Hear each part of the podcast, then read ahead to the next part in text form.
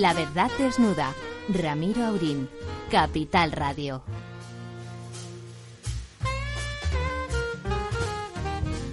Muy buenas noches, amigas y amigos. Aquí estamos a desnudar, dispuestos a desnudar la verdad con don Ramón Tamames, nuestro profesor querido. Pues estamos ya en pleno verano. Eh, hoy hemos cruzado ya, cruzamos el mes, al mes de julio esta noche. Y yo diría que el patio ibérico, por no decir el ruedo ibérico. El ruedo ibérico. Que era el título de una gran editorial durante el franquismo, que tenía sus libros impresos fuera de España. Bueno, pues el ruedo ibérico sigue muy agitado, muy agitado con la pandemia, con los indultos, con la, el futuro referéndum, si lo hay, que está en el alero, por así decirlo. Y yo creo que no salimos de estas incertidumbres hasta que se cierre por descanso el Congreso de los Diputados, que se irá al final del mes de, del mes de julio. Eh, por lo demás, la bolsa española plana, plana, negativa, plana, negativa, ¿eh? negativa, porque están incidiendo mucho las empresas turísticas como consecuencia de esta especie de recuperación del, del, del COVID-19, eh, con un aumento de las incidencias en gran parte juveniles, pero en cualquier caso muy efectivas. Sí, una cierta, cierta sensación de desaliño y de descuido que, aunque no está provocando aumentos hospitalarios ni muertes, pero sí da la sensación de que eh, los contagios aumentan, aunque sea entre la población menos vulnerable, y bueno, y las consecuencias que eso pueda tener en el medio plazo no están claras. Y la famosa, bueno, y es cierto que la idea de que la, la variante Delta llegue a España de una forma más definitiva a través de los turistas británicos, pues lo, la verdad es que también crea incertidumbre, ¿no? Crea incertidumbre. Y he estado repasando las noticias en Estados Unidos y no hay ninguna así especialmente notable. Lo más eh, no news, no news, good news, ¿no? Destacado es la visita de Biden a Miami para ver el edificio que se cayó, eh, que ya llevan 16 cadáveres recogidos. Bueno, y, y, quedarán que puede haber y pico. más de 100. Sí, sin más duda. de 100. Lo sabrán porque pasando ya una semana, una semana como ha pasado, la posibilidad de encontrar eh, personas eh, con vida cada vez es más La baja. mayoría hispanos. y la gente se pregunta cómo es posible que en Estados Unidos, un país tecnológicamente tan avanzado, en la industria de la construcción, un edificio de hace escasamente cuatro décadas, pueda pasar esto. ¿Qué, qué, qué ha sucedido? Bueno, los cimientos ahí parece que la También zona están cambiando. era una zona pantanosa, una zona pantanosa. Una zona pantanosa quiere decir que salvo que se haya hecho muy, muy, muy, muy, muy, muy bien, la posibilidad de que los cimientos se muevan es alta y una vez se empiezan a mover los cimientos se crean zonas en la estructura que pueden plastificar de golpe, se acumulan esos puntos a medida que se va deformando el, el, cimiento y finalmente ha colapsado. El edificio ha caído como un mecanismo, ¿no? Ha caído de pronto como, como un gran mecanismo, como un castillo de naipes, o sea que probablemente, probablemente eh, el edificio estaba cimentado en una zona impropia y de forma impropia para esa zona, ¿eh? valgan las dos direcciones. Y antes de, de, de, enfrentar a nuestra primera invitada de hoy, no quiero dejar de comentar el, el desplante hábil, el señor Rufián, yo no comulgo con él en absoluto con sus ideas políticas, pero hay que reconocer que es un parlamentario hábil y delante de la afirmación rotunda, solemne, bueno, y pomposa, incluso podríamos decir, del presidente del gobierno diciendo que nunca él ni el partido, mientras él fuera secretario, iba a apoyar eh, un referéndum de autodeterminación, bla, bla, bla, bla, bla. Y a continuación el señor Rufián dice, bueno, eh, ya dijo usted lo mismo de los indultos y aquí claro. estamos, o sea que denos tiempo. Bueno, y además vamos a tener otro paso intermedio, que es el Tribunal de Cuentas. Es decir, los nueve millones de euros que se piden por malversación de caudales públicos para lo, las urnas y también para otros temas. Para todos los gastos impropios que se hicieron. Bueno, pues Ahora habrá que buscar también cargarse al Tribunal de Cuentas, como ya se están bueno, cargando. es que en realidad lo que vamos a hablar ahora con doña Lidia Falcón, histórica, feminista, en la época en que ser feminista era difícil y no era una broma, como parece que algunas quieren convertir el tema en la actualidad, eh, con la ley trans, una ley que no es una ley, es un delirio, no, es una cuestión ni ideológica, trasciende al sentido común y a cuestiones que no afectan ya ni tan siquiera las posibles ideologías al respecto. A mí me parece que va en la dirección de lo que acaba usted de decir. A mí me parece que es una cortina de humo para que toda la sociedad preocupada y no tanto ofendida como realmente sorprendida de, de tamaño delirio, pues se olvide de que en realidad lo que se va a programar en las próximas semanas es algún mecanismo para que los eh, expresos del procés y, pues dejen de pagar y que el Tribunal de Cuentas quede como otra herramienta eh, ancestral, arcaica y pseudo fascista en el afán pertinaz y fanático por acabar con con lo que ellos creen que es Cataluña y que desde luego no lo es, sino que es una, una parte y la parte menos, menos razonable y sensata, ¿no? A mí me parece que la ley trans famosa es tan, tan, tan delirante que solo se entiende, desde el punto de vista del PSOE, donde la inmensa mayoría están en contra, eh, se entiende como una cortina de humo. Y sin más dilación, pasamos a saludar a nuestra primera invitada de hoy, doña Lidia Falcón. Doña Lidia, ¿la tenemos ahí al aparato? Sí, por supuesto. Buenas noches. ¿Qué tal? ¿Cómo están ustedes? Pues primero, muchísimas gracias por, por estar con nosotros. Yo la recuerdo a usted de tengo algunos años menos que usted, pero lo suficiente para verla cuando era usted una mujer eh, joven y muy guapa, por cierto, eh, en, incluso en televisión, incluso en algunas ocasiones y desde luego en otros medios, defendiendo la, la posición feminista, como decía, como decía antes, cuando era realmente difícil, cuando no era una, un esnovismo, sino era, bueno, pues una bandera que había que defender con arrojo y con, y con valor y, por lo tanto... pasado casi toda la vida, sea que no es extraño que me viera en algún momento de mis comparecencias públicas. Pero seguimos, seguimos. Desgraciadamente no hemos alcanzado los últimos objetivos. Bueno, y al final, con esta nueva ley, ¿verdad? Parece como que los objetivos se retuercen y parecen otra cosa. Pero déjeme que le dé paso a don Ramón Tamames, que quiere hacer una breve sembranza de su biografía. Ay, Ramón, habla bien de mí. ¿eh? Buenas noches, tantos años sin vernos. Cuánto me alegra saber que estás muy bien. Lidia Falcón O'Neill estudió eh, Derecho, Arte Dramático y Periodismo y es también doctora en Filosofía. Y además ha sido, como ha, destacado ya nuestro director del programa La Verdad Desnuda, eh, destacó en la defensa del feminismo en los tiempos difíciles antes de la transición.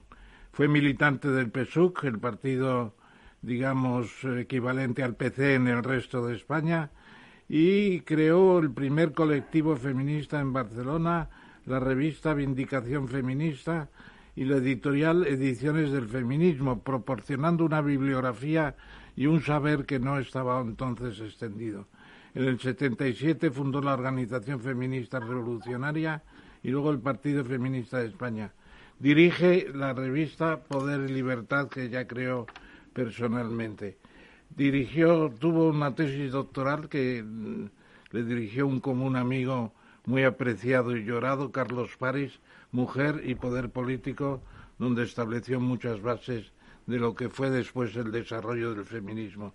Querida Lidia, yo lo que empezaría preguntándote es si habrá que tener en cuenta a la, Real Academia Española en los conocimientos de este nuevo léxico, por ejemplo.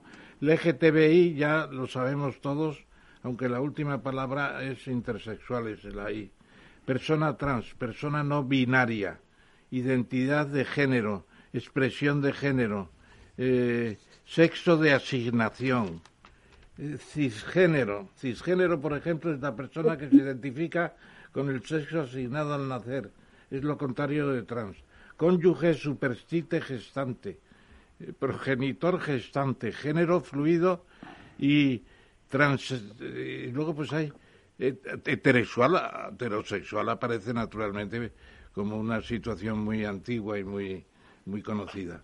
Eh, aparte del léxico, ¿cómo ves tú el conjunto de la ley teniendo en cuenta lo mucho que ya habíamos avanzado? Bueno, es que yo a la Real Academia realmente no la seguiría, dado el machismo, la misoginia, que debería decir, que está en ella desde que empezó hace 300 años. Aquí lo que estás mencionando es el vocabulario queer, el vocabulario que están utilizando esos farsantes, que es lo que son, de los transgénero. No son los transexuales. Ahora usan el apócope de trans para meterlos a todos y confundir a la gente. Porque transexuales ha habido durante toda la historia. Tenemos además una ley que está aprobada del año 2007 que establece las condiciones por las cuales una persona quiere cambiar de aspecto físico, porque de sexo no se cambia pero una vez que lo ha tramitado a través de médicos, de psiquiatras, de psicólogos y de dos años de, tratamiento, pues puede, ya siendo mayor de edad, desde luego, puede ir al registro civil a cambiar esa, esa identidad. Pero eh, eso es un proceso que, como digo, pues ha acogido a muchas personas en el curso de la historia. Lo de los transgénero es una fantasía perversa que se han inventado un sector creemos que muy apoyado por el sector farmacéutico y el sector médico de cirujanos y de hospitales para convencernos de que el sexo no existe. O sea, nada, el género es una estupidez, es un constructo lingüístico que no significa nada. Pero el sexo biológico son lo que ellos quieren hacer desaparecer, de modo que ya empiezan por decir que el sexo que se asignó al nacer, es decir, no es que nazcas ya construido desde el embrión con tus características genéticas y, por supuesto, sexuales, sino que un señor o una señora o quien sea, el momento de nacer, dijo, bueno, pues este es un niño y la otra es una niña y ya está. Y al cabo de un tiempo te das cuenta de que se han equivocado. Y a partir de tu deseo, que eso es lo que establece la ley, pues puedes ir al registro civil y cambiarte tu identidad y el documento de identidad y también que toda la sociedad te lo reconozca. Entonces, sobre todo en el caso de la transmutación esta de, hombre a mujer, pues los, señores estos, sin haber cambiado además nada de su aspecto físico exterior, pues se meten en los servicios de señoras y luego compiten en las competiciones deportivas en las ligas femeninas y además se ocupan las cuotas femeninas de todo, hasta los premios artísticos. Claro, es una distopía realmente, es un disparate. Lo que no estamos, yo por lo menos estoy todavía asombrada, es que haya un partido político que lo defienda con ese entusiasmo, que es Podemos, y también estoy dolida de que el Partido Socialista, que hasta ahora parecía mantenerse firme en su rechazo a semejantes conceptos, pues lo haya aceptado y que hayan llegado al acuerdo y que eh, ayer estuvieran ya eh, tramitando esta ley. Es una vergüenza. Eh, Lidia, me, me gusta, siempre ha sido Lidia una, una mujer de verbo florido y, elegante. Me gusta mucho que le llames distopía. Quizá era de las pocas cosas que no le había oído llamar y quizás de las más de las más adecuadas, ¿no? Realmente es una distopía, es una es un delirio, ¿no? Porque no es una ley sobre la que se pueda discutir en términos de matices, incluso de sentimientos, incluso de, de cuestiones arcaicas como determinadas morales que pueden encontrarse trasnochadas. Es directamente un, delirio, como muy bien has dicho, el tema de las cuotas, esa cosa en la que tanto ha luchado el feminismo tradicional para conseguir que, oiga, no me venga con cuentos, y al final resulta que si hay mujeres competentes, una parte sustantiva de forma estadística tiene que poderse comprobar. A partir de ahí, un señor con bigote que se siga llamando Antonio llevando un traje del corte inglés puede decir que se llama Antonia y, cubrir esa parte de la cuota, eh, por ejemplo, ¿no? Y que también me parece muy pertinente eh, tu comentario sobre el PSOE, que en ese sentido ha sido siempre un partido, digamos que sensato, razonable, con sentido común en el, en el desarrollo de las, de las cosas sociales, con poca proclividad a la ingeniería social esa que se inventa que se inventa Podemos, de golpe se deja ir incluso contra la opinión manifiesta de miembros del gobierno de mujeres y desde luego de, mucha gente en el Partido Socialista que ha expresado su, su malestar al respecto, por lo cual ¿A ti no te parece, como decía yo antes en la introducción, que desde el punto de vista del PSOE, aceptar así sin, sin discusión prácticamente esta ley tiene mucho de cortina de humo para tapar otros problemas que sí tienen, bueno, tú tú eres de Barcelona y por lo tanto conoces perfectamente todas las cosas que, pasan por allí. Eh, pues comentaba Ramón, ahora viene el tema del Tribunal de Cuentas, el tema, un tema muy difícil de esquivar con, con las leyes en la mano, muy difícil y que parece como una cortina de humo, un tema que realmente preocupa a las familias, que ni tan siquiera se pueda esperar a que la gente sea mayor de edad para tomar decisiones de, de semejante cariz. ¿A ti te parece que hay detrás eso, maniobras y que un tema tan fundamental es utilizado torticeramente para tapar otras cosas? Bueno, yo no estoy segura de esta, de esta hipótesis, porque me parece que los mundos en que se dirimen estos temas son muy distintos. Eh, yo estoy en contra totalmente de la independencia de Cataluña, de cualquier separación, de cualquier troceamiento de nuestro país pero esto no implica que las personas que están metidas en este problema tengan alguna intención o sensibilidad por esta ley trans que nos afecta tantísimo a las mujeres. Yo creo que eh, ha habido una presión enorme, enorme por parte del lobby trans, que no quieren que se les llame así, pero que existe, que por lo visto está financiado y sostenido por grandes poderes financieros del mundo, incluyendo, por ejemplo, las grandes tecnológicas, y que, mm, como además eh, este gobierno se sostiene porque tiene dos patas, que son tanto el PSOE como Podemos, y por lo tanto lo puede prescindir de ellos, pues al final Sánchez, a quien creo que le importa muy poco el tema, sé que está muy preocupada Carmen Calvo. Y sé también, por lo menos lo escribió y lo firmó José Luis Ábalos, en un argumentario que publicaron hace poco tiempo. Y sin embargo, Sánchez pues ha cedido a las presiones de ese lobby, que por lo visto está también pagando o amparando o convenciendo a los de Podemos. Y en eso se mantiene esta, esta, esta polémica porque si no se sostiene este gobierno, pues ya sabemos lo que hay, ¿no? Nuevas elecciones y, además un futuro muy incierto, no se sabemos qué, van a obtener, qué resultados van a obtener cualquiera de estos partidos. Yo creo que la ley trans tiene su propio recorrido y tiene además unas consecuencias sociales humanas muy preocupantes de las que no sé si la sociedad entera está concienciada porque que los modelos, no es la cosa que no había comentado, tú lo has introducido en el tema, eh, puedan a partir de los 14 años escoger ese destino sin que puedan intervenir en contra nadie, ni psicólogos, ni psiquiatras, ni padres, porque pueden ser perseguidos, pueden ser encausados incluso. Una de las cosas perversas de este proyecto de ley es que eh, puede ser punitivo, de tal manera que se establecen sanciones, sanciones administrativas, claro, no faltaría más que hubieran irrumpido en el Código Penal, pero sanciones administrativas que pueden ir desde multas hasta la pérdida del, trabajo. Esto le ha pasado hace nada, me han contado, a un profesor que se atrevió a decir en clase que solo había dos sexos, el, de hombre y el de mujer. Y entonces lo han suspendido de empleo sueldo seis meses.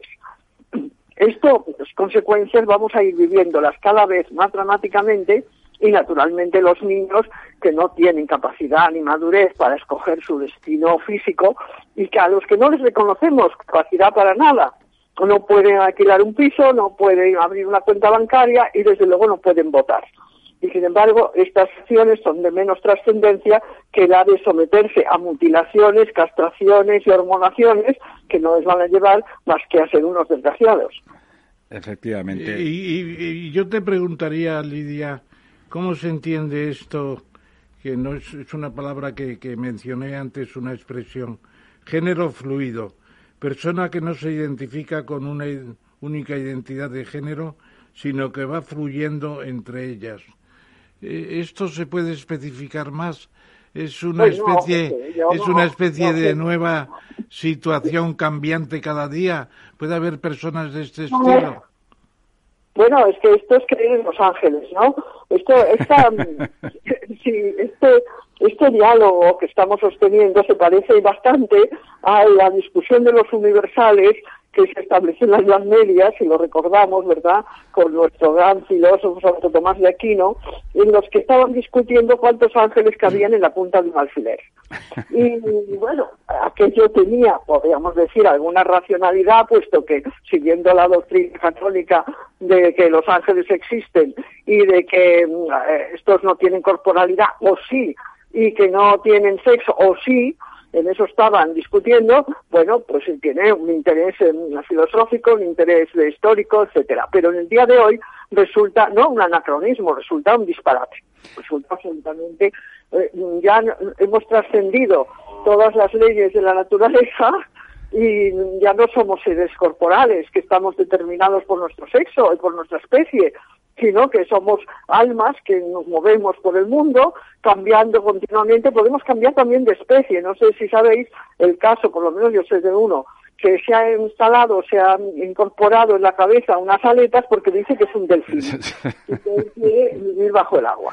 Bueno, yo lo que quiero es cambiar de, edad, ¿verdad? Yo quiero que me quiten 30 años. En el yo también, yo también. ¿Verdad? Que sí, vamos a ir Ramón tú y yo al registro civil y vamos a decir que nuestra edad sentida, como dicen ellos, el sexo sentido, pues mi edad sentida es 30 años más joven y por lo tanto me lo tienen que reconocer. A ti, Lidia... Estamos en un disparate absoluto, dime. No, a ti, Lidia, que perteneces a una época en que... Eh, y además te estuviste, aunque eres una intelectual, estuviste siempre muy cerca del mundo artístico y de, lo, de la gente con un espíritu más abierto. En, en, esos, tiempos, en general, pues siempre hemos conocido, si estamos en, ese ambiente, vamos a llamarle artístico en un sentido más amplio de la palabra, había gente que tenía prácticas sexuales más sofisticadas o menos, más liberales o menos, con más capacidad de, bueno, pues de disfrutar del sexo con personas de distintos sexos. eso ha existido toda la vida y es, y es una, una elaboración eh, antropológica y cultural de cada uno en, la forma de construir su propia vida, ¿no? Esta necesidad normativa de ponerle etiquetas y de, y de cosificar las prácticas sexuales de, de la gente, ¿no te parece una especie de paletismo, una especie de, de cosa propia de personas que son incapaces de vivir con absoluta libertad su vida sin necesidad de, que quede aceptada de forma normativa en algún lugar? Bueno, puede estar este ingrediente, pero nosotras desde el feminismo lo que observamos es un ataque directo al movimiento feminista y al trabajo que hemos hecho las mujeres en dos siglos. Porque pensemos, si las mujeres no, no, existen como tales seres biológicos, sino que se pueden inventar, ¿para qué necesitamos el feminismo? Eh, estamos mm, sometidas en este momento a una ofensiva muy grave. Ya sabes que me han llevado a, la Fiscalía de Odio por los que he escrito, lo que, lo que he manifestado porque se están haciendo este lobby trans, que repito, que tiene una financiación muy importante, no lo olvidemos, de grandes tecnológicas y también de, farmacéuticas, están sometiendo a todo el que les lleva la contraria a una ofensiva enorme. Mi amiga y escritora Lucía Echevarría cuenta que la esperan en la puerta de la casa y le hacen scratches. Y a su hija de 15 años le están haciendo bullying en el colegio. Entonces, mm, la ofensiva esta nos ha cogido a nosotras primero como primer enemigo, pero va a crecer, va a crecer y yo hago un llamamiento aquí a padres y madres que tengan en cuenta que sus niños que son tan influenciables a esas edades pueden venir un día diciendo yo quiero ser niña o yo quiero ser niño. Todo lo caso es que no sé si un día parecen que quieren ser perro y entonces tienen que decirles que sí y no llevarles la contraria porque pueden verse encausados. Esta situación realmente es increíble, ¿no? Yo lo, resumo por, por el tiempo del que disponemos, pero he escrito mucho y he estado dando conferencias y cursos y quiero concienciar al cuerpo social, a la mayoría, que supongo que todavía tiene sentido común y que, y depende de su racionalidad, que podemos crear un mundo transhumano, como querrían, ¿no?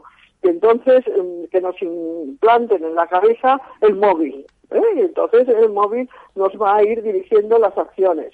Y además podemos entonces aumentar la capacidad visual o la capacidad auditiva o ver colores que no, que no existen o que no existen para el ojo humano.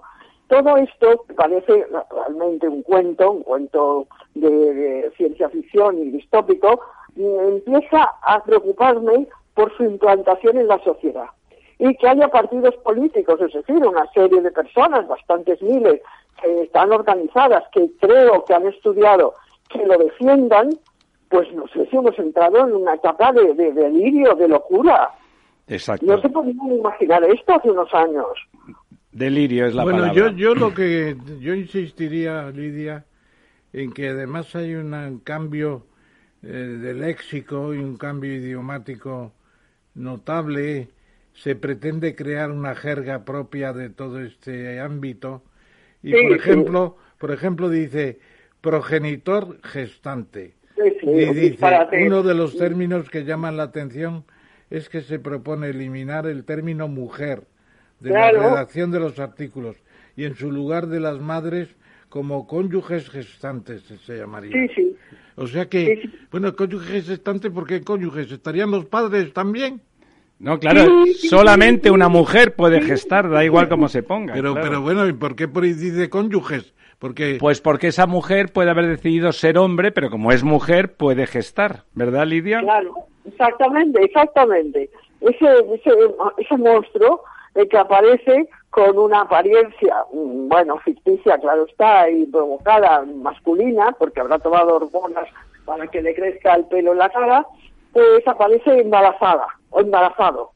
Y así tal cual va al ginecólogo. Y entonces le dice al ginecólogo que le hable en masculino, porque él es un hombre. Él está gestando, pero es un hombre. y hay unas leyendas por ahí que ponen, hay hombres con vagina y hay mujeres con vulva. Ah, con, pene. Oye, ¿y puede, puede surgir una industria para promover ampliamente, por ejemplo, que muchos hombres que lo que quieran, que lo quieran pueden tener hijos ellos mismos, ¿no? Pueden gestarlos. Bueno, eso es lo que ellos se creen. No, hombres de verdad, no hombres transformados, porque si no eres una bueno, mujer, son transformados, pero originariamente eran hombres. No, originariamente eran mujeres. Un hombre, un hombre transformado no puede tener hijos. Era de ser una mujer. ¿Cómo que no? Hubo un premio de un millón de dólares y una persona que puso un feto, un embrión, en, el, en un lugar determinado del intestino y parió un niño. Pero eh, eso es una implantación ya de un feto. Pero lo que, es, lo, que es, lo que es gestar y parir un bebé, hay que haber nacido mujer, digamos. Luego, oiga, según esta ley podrá ser un, un camión o una furgoneta si quiere. Pero si no naces mujer, no puedes gestar y parir, ¿no, Lidia? Pero naturalmente, esto no lo digo yo, esto lo dice la naturaleza desde el principio de los tiempos. Todas las especies mamíferas están divididas en dos sexos, el sexo femenino y el masculino, y solamente las hembras tienen el aparato reproductor suficiente para poder gestar una criatura y parirla. Ese disparate de que se le implantó en el intestino, no, eso es un disparate. El, feto necesita todo el contorno que le da el útero, el momento además de la gestación y que le proporciona los nutrientes necesarios para ir desarrollándose. Y luego naturalmente necesita el canal del parto para salir. ¿Por dónde salió? Mira, yo no quiero decir palabras feas. Me lo he propuesto siempre, pero cualquiera se lo puede imaginar, ¿no? La cualquiera, sí. Estamos en la pornografía más, más sucia, más ridícula que se puede pensar. Pero claro, es que esto puede ser parte de la literatura, de la poesía, del, teatro, de cualquier creación artística. Lo que no puede ser es convertirse en una normativa legal. y que a todos nos obligue. Y que a los niños en las escuelas se les enseñe estos disparates ha habido un crecimiento en el Reino Unido, ha habido un crecimiento enorme de los deseos de niños de cambiar de sexo en los últimos años debido a esta propaganda, el cuatro 4.000%. Entonces aquí, en el español, que ha publicado un, un, artículo, una información que dice, se confirma que los hombres podrían dar a luz el éxito del trasplante de útero de cadáver. bueno, esto, esto es de Frankenstein, ¿acaso? Esto no es un delirio, un delirio imposible de, entender. Lidia, es que lo de la distopía me parece que es la palabra. ¿No te parece que esto es una muestra de decadencia extraordinaria de nuestra sociedad? Porque es, es tan evidente que es un delirio absurdo que me parece una muestra de decadencia de pornografía intelectual, ¿no? Por decirlo de alguna manera. Pero claro, naturalmente que es una decadencia. ¿Dónde está nuestra izquierda, Ramón? ¿Dónde está? ¿Eh? ¿Dónde está la heroica lucha de los trabajadores y de las mujeres por cambiar, por transformar el mundo, como pedía nuestro amigo Carlos Marx? No, yo no, mira, mira, Lidia, yo creo que tienes mucha razón y deberías profundizar en esas ideas que las multinacionales de avances tecnológicos en biotecnología, que es un caso como este, van a tener una importancia tremenda. Cualquier fantasía sexual podrá concebirse y manifestarse y realizarse seguramente con sistemas que hoy llamamos quirúrgicos, pero que se llamarán de otra forma. Quiero ser un unicornio. Va, a ser va a ser una creación de, de situaciones nuevas, inesperadas, que nos van a complicar mucho la, vida. La existencia. Doña Lidia, le vemos, la verdad, o le oímos, con una energía que me recuerda a la de sus mejores momentos. Sigue teniendo usted una energía prodigiosa y, es verdad, ¿no? Se lo digo con toda sinceridad, sigue siendo un ejemplo y esa fuerza esa fuerza de la naturaleza que siempre le acompañó. La, la, vamos a invitar en el futuro, que me parece que tiene usted muchas ideas que son mucho más modernas que lo de la pandilla de meapilas que ahora dicen que son progresistas, se arrogan a, sí mismos. Bueno, yo estaría encantada de participar ahí con vosotros. Pues, Muy bien. pues ya te digo, supongo que sigues viviendo en Barcelona. No, no, estoy en Madrid. Ah, estás en Madrid. Pues la próxima vez. en que Ramón y yo estábamos en la campaña contra la otra. Claro. Pues a la vuelta de vacaciones te vamos a invitar a que vengas al estudio ya liberados del bicho, si Dios quiere. Encantada, encantada. Muchísimas gracias, Lidia. Un abrazo, Lidia. Hasta pronto. Pasad un buen verano. Igualmente. La verdad desnuda. Capital Radio. Inversión inmobiliaria acompaña al mercado inmobiliario en este nuevo ciclo. Todos los jueves de 10.30 a 13 horas, el inversor encontrará las claves para realizar su mejor inversión. La mañana de los jueves en Capital Radio tomamos el pulso al sector inmobiliario. Noticias, análisis de mercado y debates donde los protagonistas del sector podrán contar en primera persona los retos a los que se enfrenta el ladrillo. Inversión inmobiliaria pone la voz al sector inmobiliario. Aquí en Capital Radio. La verdad desnuda con Ramiro Aurín.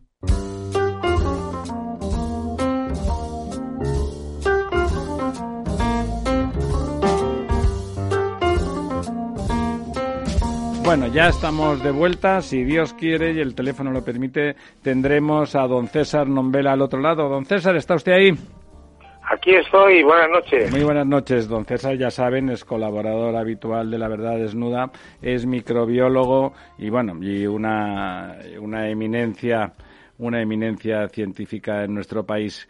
Eh, bueno, le volvemos a le volvemos a llamar porque parece que cuando ya la cosa prometía tanto bueno, cuando ya las vacunas pues avanzan a buen ritmo, eso hay que admitirlo y así nos alegramos, claro, eh, pues resulta que entre las nuevas variantes y, los jovencitos que entre entre 14 y 29 años parece que se contagian a un ritmo frenético de, de nuevo, nos crean incertidumbres. ¿Debemos estar preocupados por, por esa nueva situación, don César? Tenemos que estar ocupados, ocupados en controlarla. La desescalada eh, tiene que ser más gradual, tiene que ser más prudente, tiene que ser que aplicarse con más sentido común y desde luego tenemos la seguridad de que si de repente en grupos de gente que no están vacunados todavía se crean esas grandes acumulaciones, macrofiestas, botellones y concentraciones de todo tipo, pues lógicamente el virus va a progresar de nuevo porque tiene el campo en que le es posible hacerlo.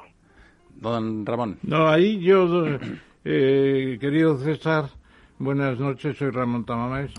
Eh, ya estuvimos hablando estos días sobre esta sesión de hoy y yo te especifiqué mi preocupación porque eh, me interesa mucho todo lo científico, pero claro, no tenemos capacidades para llegar al fondo de, de las realidades que vosotros estáis estudiando todos los días.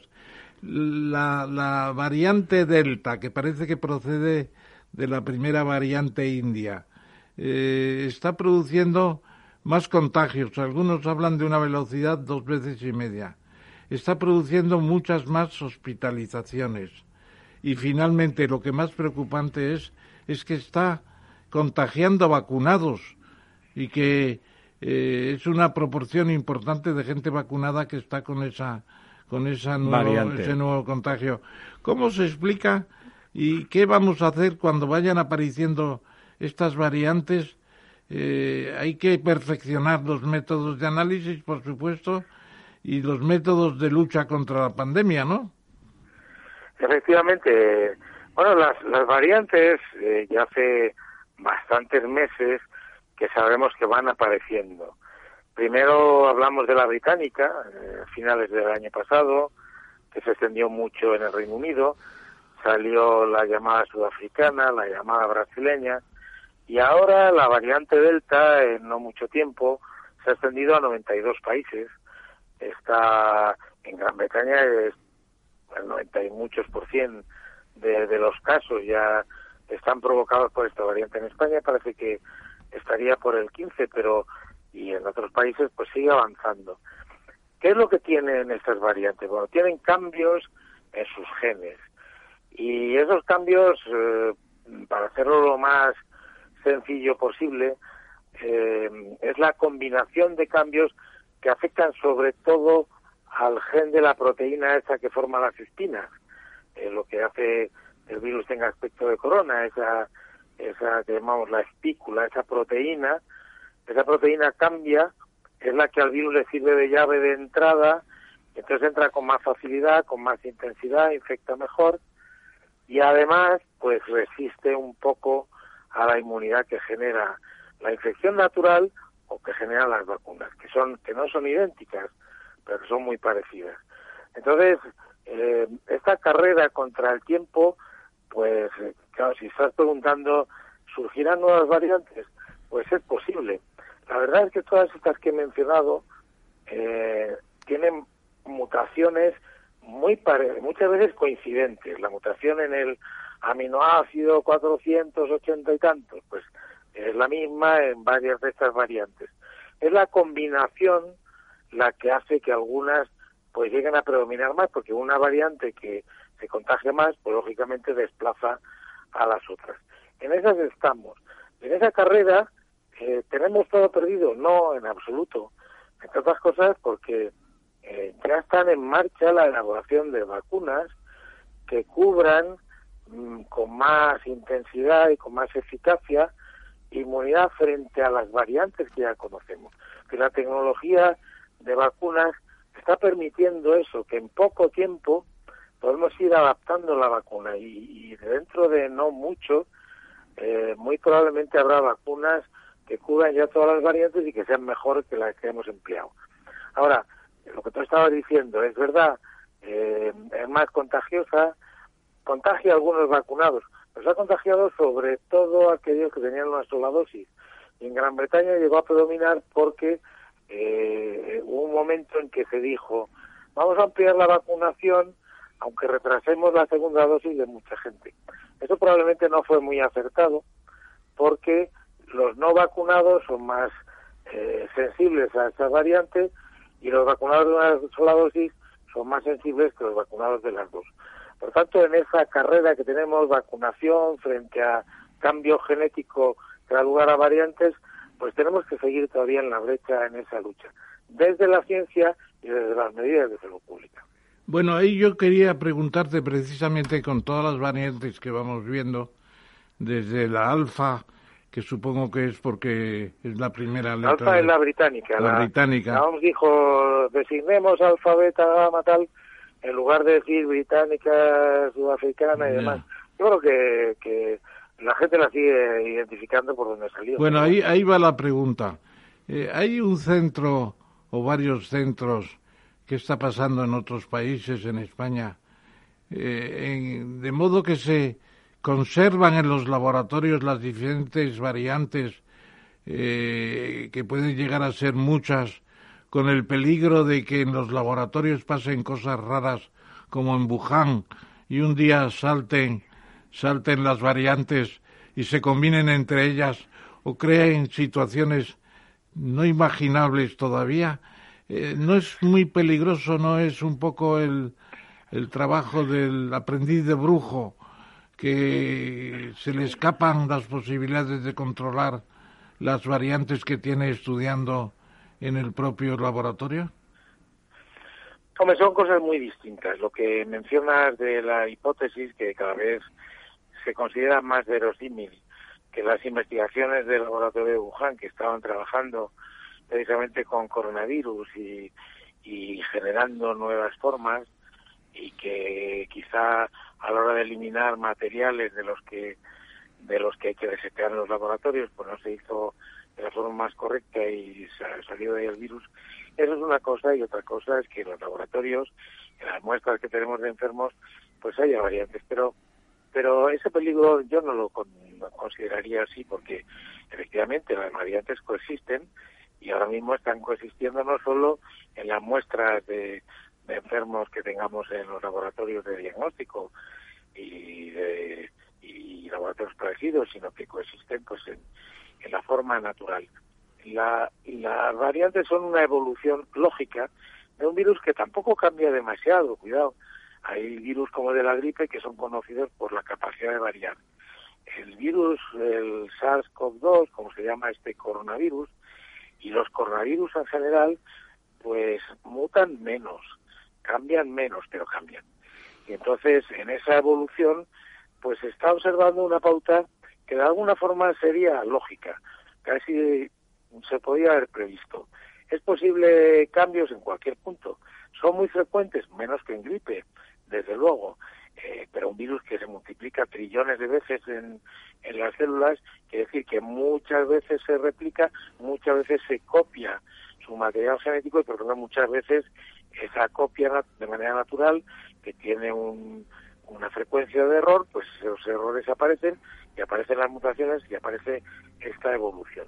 Yo creo, eh, de otras formas, eh, creo que esta evolución no solo no ha terminado, sino que eh, se sigue confrontando con la inmunidad que hay, se sigue confrontando con las personas o las afectadas, porque la forma en que se supone que, que son seleccionadas son fundamentalmente aparece el virus con esos cambios y con otros muchos, pero algunos que lo pueden hacer más transmisible o más patógeno.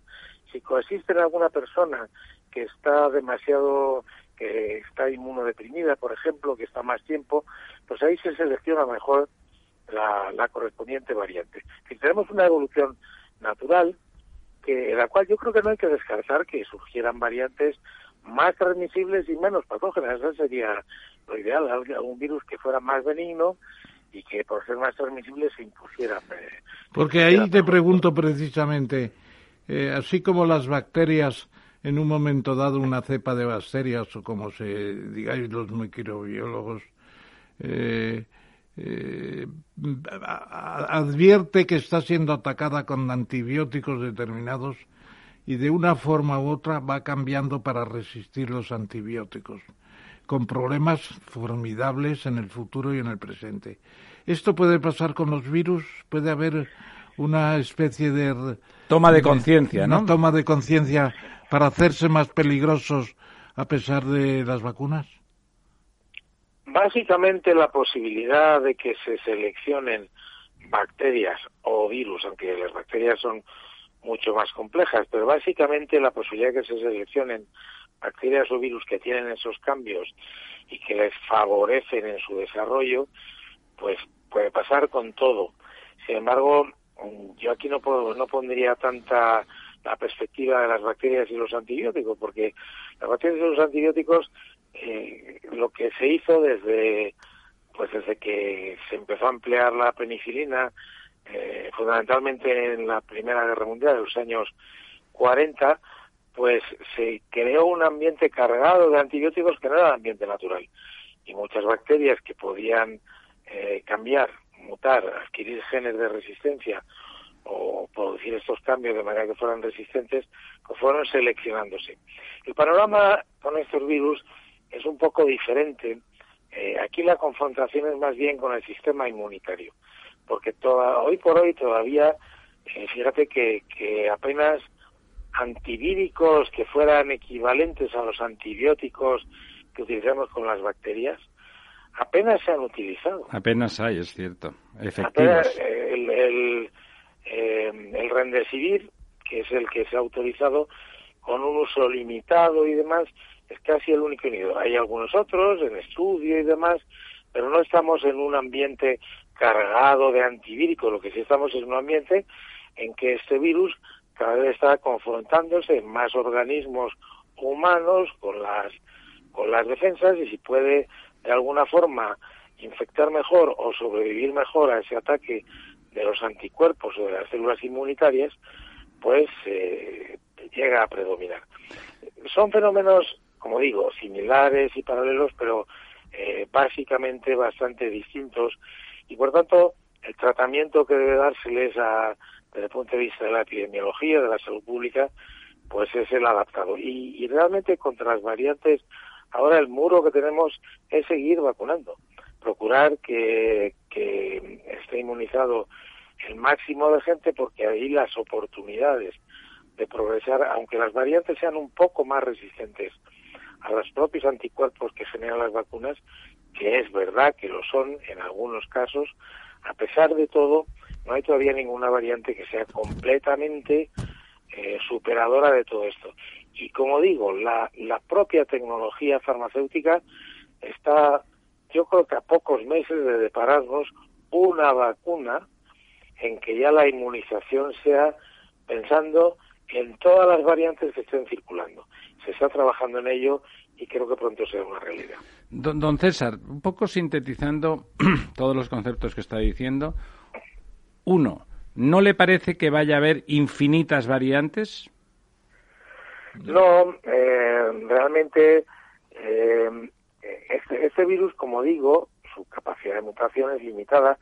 Está calculada en, en una mutación por, por mes, una mutación cualquiera de las, de las que puede ser cualquiera, algunas sin trascendencia.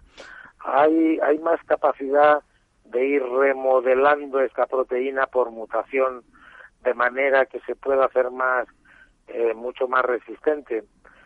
Eh, yo, bueno, eso no, no, no se puede saber, tenemos que seguir atentos y tenemos que seguir diagnosticando y estudiando las variantes que, que puedan ir apareciendo. Pero me parece que el catálogo que tenemos ya de, de mutaciones que afectan a la proteína, porque es clave, es clave tanto para infectar como es clave también para que los anticuerpos actúen contra ella. ¿no? Entonces, dentro de ese esquema, yo creo que ya se ha desarrollado un buen número. si uno mira los datos que hay de la... Porque aparte de estas variantes que hablamos, alfa, beta, gamma, delta, que son las llamadas variantes que tienen que preocupar, o variantes de preocupación, en inglés, variant of concern.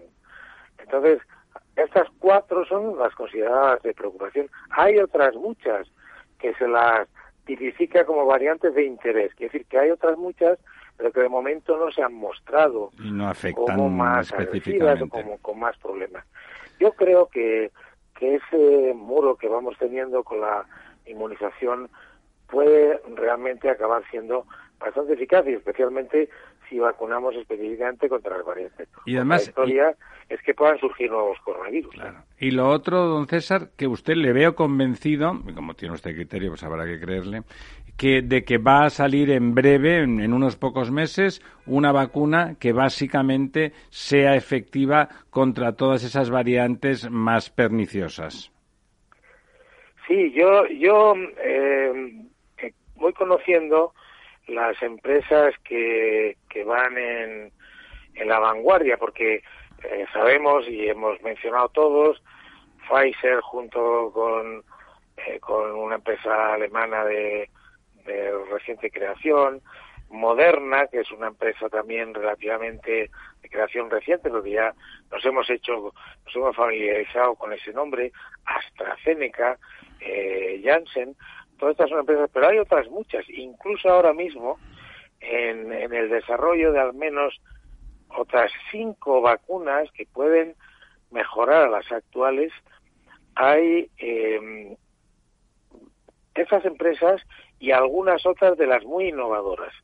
Y se está dando un fenómeno que es poco conocido todavía porque todavía no, no ha dado los resultados que se esperan, pero están en estudio, que algunas empresas muy innovadoras y con mucha, eh, incluso con mucha presencia en el mundo de las vacunas, pero que todavía no tienen vacuna frente a la COVID, que, la, que las hay, y las, algunas de las empresas eh, grandes multinacionales que estaban muy, muy introducidas en vacunación, todavía no han encontrado esta vacuna. Pues ahora están cooperando unas y otras y hay cuatro o cinco propuestas que a mi juicio son muy interesantes y que pueden ser reales en poco tiempo porque ya está el producto desarrollado y ya está en ensayos clínicos y quizá en no mucho tiempo pues haya ya el dossier correspondiente para que las autoridades regulatorias pues autoricen eh, o propongan a los gobiernos que autoricen autoridades regulatorias son las que examinan los dosieres, los datos,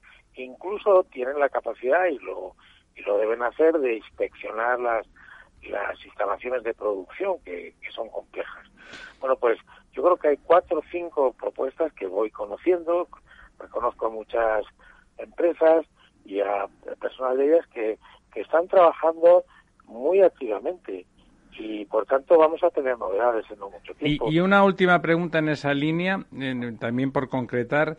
Eh, cualquier vacuna que se haya puesto cualquier ciudadano, en cualquier caso, mejora la respuesta del, posible paciente frente al ataque de cualquier variante. Es decir, cualquier, eh, cualquier vacuna hace menos virulenta la incidencia de cualquier variante del coronavirus sí, eso yo creo que se ha probado ya con todas, aunque efectivamente cuando se dice es que se vacunó y se infectó, para empezar, eh, los vacunados, incluso en esas vacunas que se está diciendo 95% de eficacia, que es muchísimo, porque eso es mucho, y ya que es el gran éxito que hay en, en todo esto, siempre estaría un 5%, que no tuvo, que no se inmunizó. Y luego, pues algunas personas que por su constitución y por su el diseño de sus defensas, pues efectivamente, a pesar de ser vacunados, se han infectado. ¿Qué es lo que sabemos estadísticamente?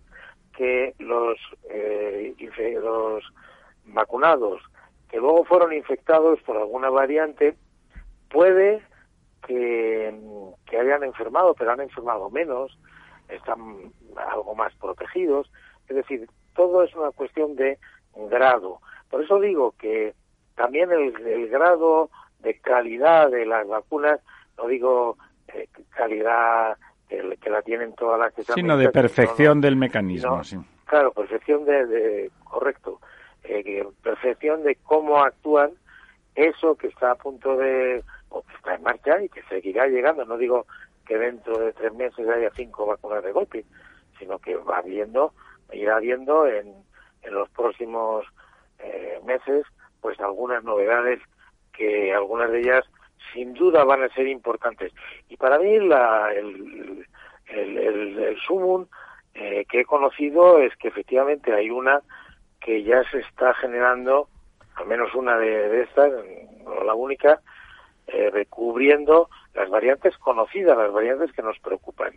Y eso pues puede ser muy posible. Esa es una buena noticia. Don Ramón. Sí, yo, yo hay dos preguntas. Una brevísima y además es una opinión y si usted no quiere opinar, pues como, como tan amigos como siempre que se dice.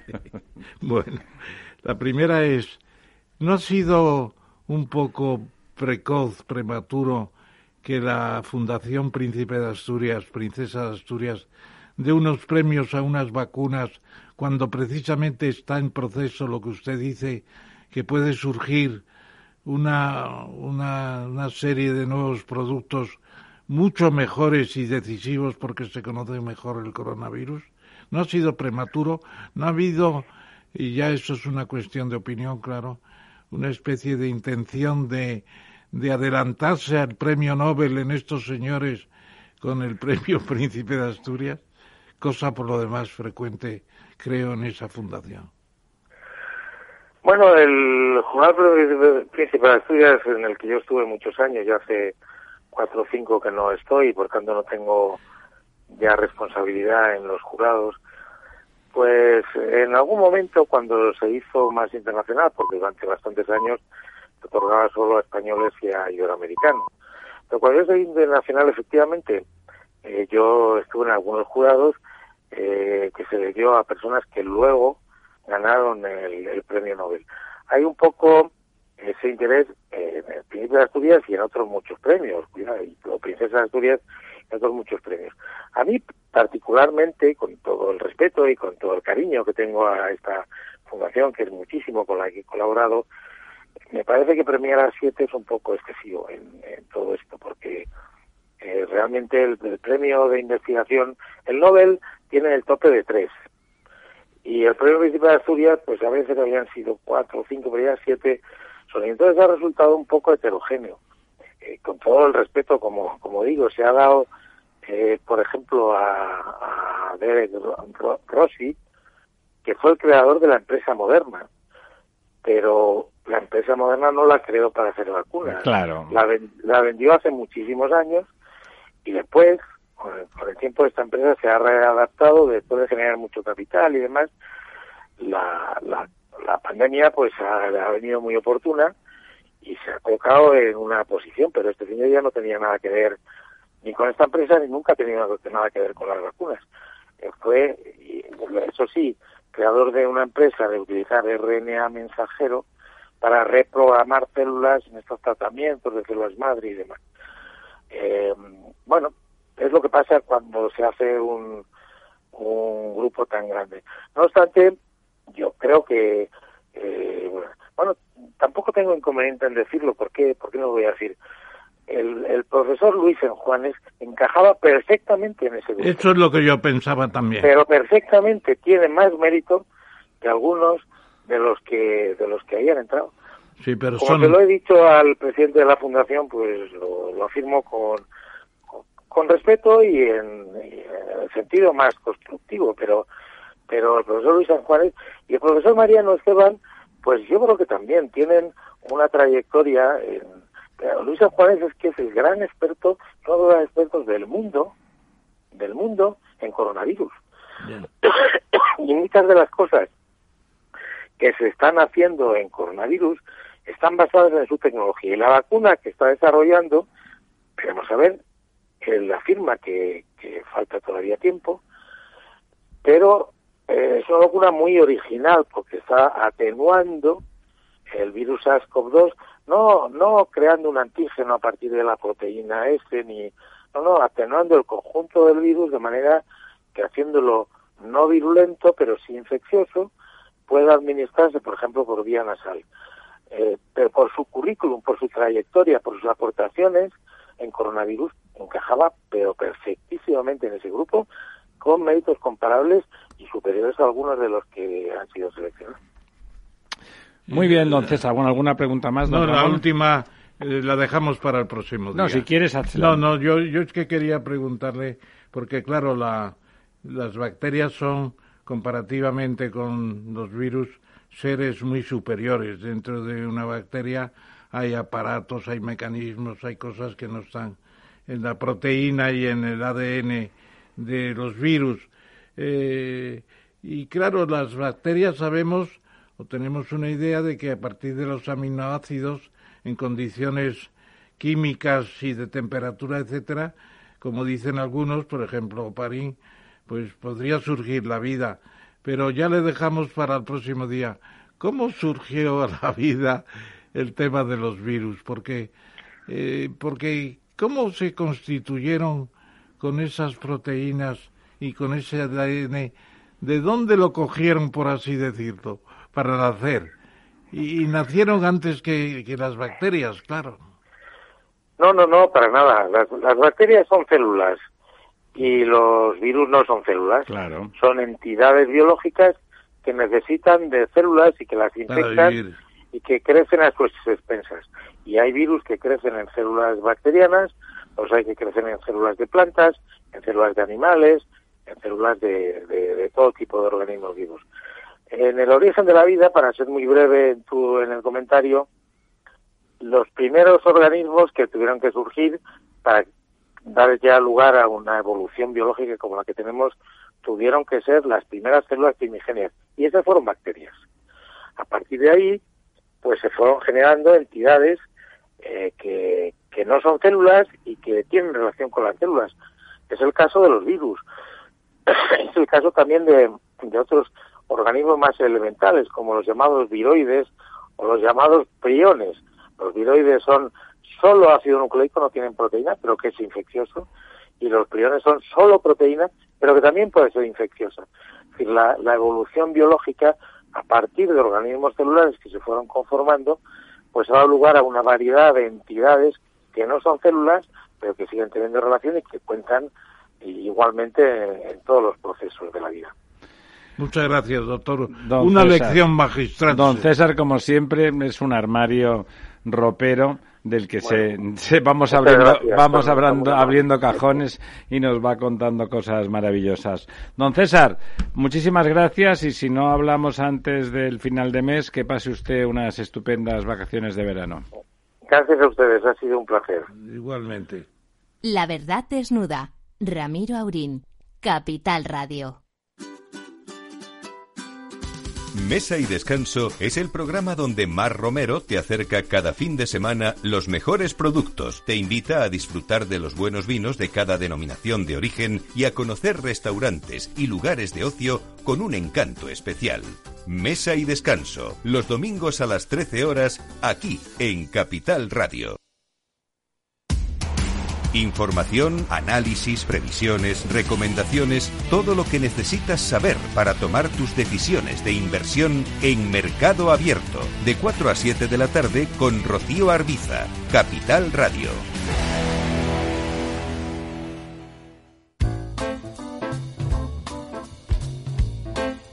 La verdad desnuda, con Ramiro Aurín. Aquí estamos de vuelta y bueno, saludamos inmediatamente a un amigo que desde el otro lado del Atlántico eh, está con nosotros. Don Guillermo Chapman, ¿está usted ahí al otro lado del teléfono? Aquí estoy, con un gran gusto estar con usted. Le oímos como si estuviera usted en la mesa con nosotros. Me pasa como a mi abuela, que siempre se extrañaba de que el teléfono funcionara tan extraordinariamente. Don Guillermo Chapman es una personalidad en Panamá, eh, bueno, es economista, profesor, exministro, eh, pero voy a dejar que don Ramón Tamames, su colega como economista, le haga una breve semblanza. Bueno, pues para empezar, Guillermo, bienvenido. Y ya sabes que estás en tu casa. Y nos conocemos desde 1967, me parece que fue. O sea, más de medio siglo. Mucho más de medio siglo. Eh, Guillermo Chapman Fábrega nació en Nueva York y de, de padres panameños. Estudió en el Colegio Javier, que supongo que era de los jesuitas, ¿no? Con licenciatura en finanzas en la Universidad de Luisiana, del estado de Luisiana, y luego la maestría en la misma universidad ya en los años 60. Mi economista del Departamento de Planificación llegó al nivel de ministro de Planificación y Política Económica y tiene sobre todo un papel muy importante en las primeras negociaciones para la devolución del canal de, de Panamá, de sus propietarios desde 1904, los, los norteamericanos, la administración de Estados Unidos, a la administración de Panamá. Y como ministro ha sido también miembro del Banco Interamericano, del Banco Mundial, del Fondo Monetario, etcétera. Y luego creó ya una empresa de carácter privado cuando se fue retirando de los cargos públicos Indesa, que es una importante consultora de, de Panamá y que contribuyó a la creación de la Bolsa de Valores. Eh, en fin, tenemos una larga amistad desde hace muchos años y yo lo primero que te preguntaría es un hecho muy concreto que seguramente va a ser superado por otras cuestiones que vamos a plantearte. Pero, ¿qué, ¿qué, es esa licitación que está a punto de hacer el gobierno de Panamá con dos mil millones de dólares de recursos o de balboas, porque es la paridad que tienen entre el balboa y el dólar? Eh, eh, esa licitación que hacen para estudiar el tema de que en Panamá va a ser necesaria mucha más agua para el funcionamiento del canal, que va, va para arriba con las nuevas esclusas de manera formidable en una época de calentamiento global y que pueden disminuir las lluvias locales. ¿Cómo se articula ese proyecto en términos generales, Guillermo? ¿Puedes decirnos algo? Claro, les puedo hacer algunos eh, comentarios y si quieren profundizamos en, alguno de los aspectos. El abastecimiento, del, primero hay que aclarar cosa que la doy por sabida, pero es mejor repetirla. El canal se alimenta con agua dulce, este, en, eh, en base a un lago que hay en el centro del canal, que está eh, como unos 25 metros sobre el, el nivel del mar, quizás un poco más, eh, casi 30 metros sobre el nivel del mar, al cual se accede por esclusas de uno de los dos lados, ya sea, ya sea el tránsito vaya hacia el norte o hacia el sur, y se baja a través de esclusas por otro sistema que está del lado opuesto. Pero alrededor del eje del canal, principalmente en la ciudad de Colón, en el lado del Caribe, en la ciudad de Panamá y sus alrededores, al lado del lado del Pacífico, eh, viven dos y medio millones de personas. Y el, abastecimiento de agua para propósitos domésticos, uso de los hogares, los comercios, las industrias y todos los usos eh, civiles, proviene de la cuenca del canal. Este, las bueno, ya estamos eh, sufriendo algunos problemas, una volatilidad enorme en la eh, oferta de agua por razón de las variaciones del cambio climático. Hay años extraordinariamente eh, lluviosos en donde es difícil administrar este, la cantidad de agua que se tiene pues a través de las represas y, la, y, la, y las esclusas y hay años relativamente secos.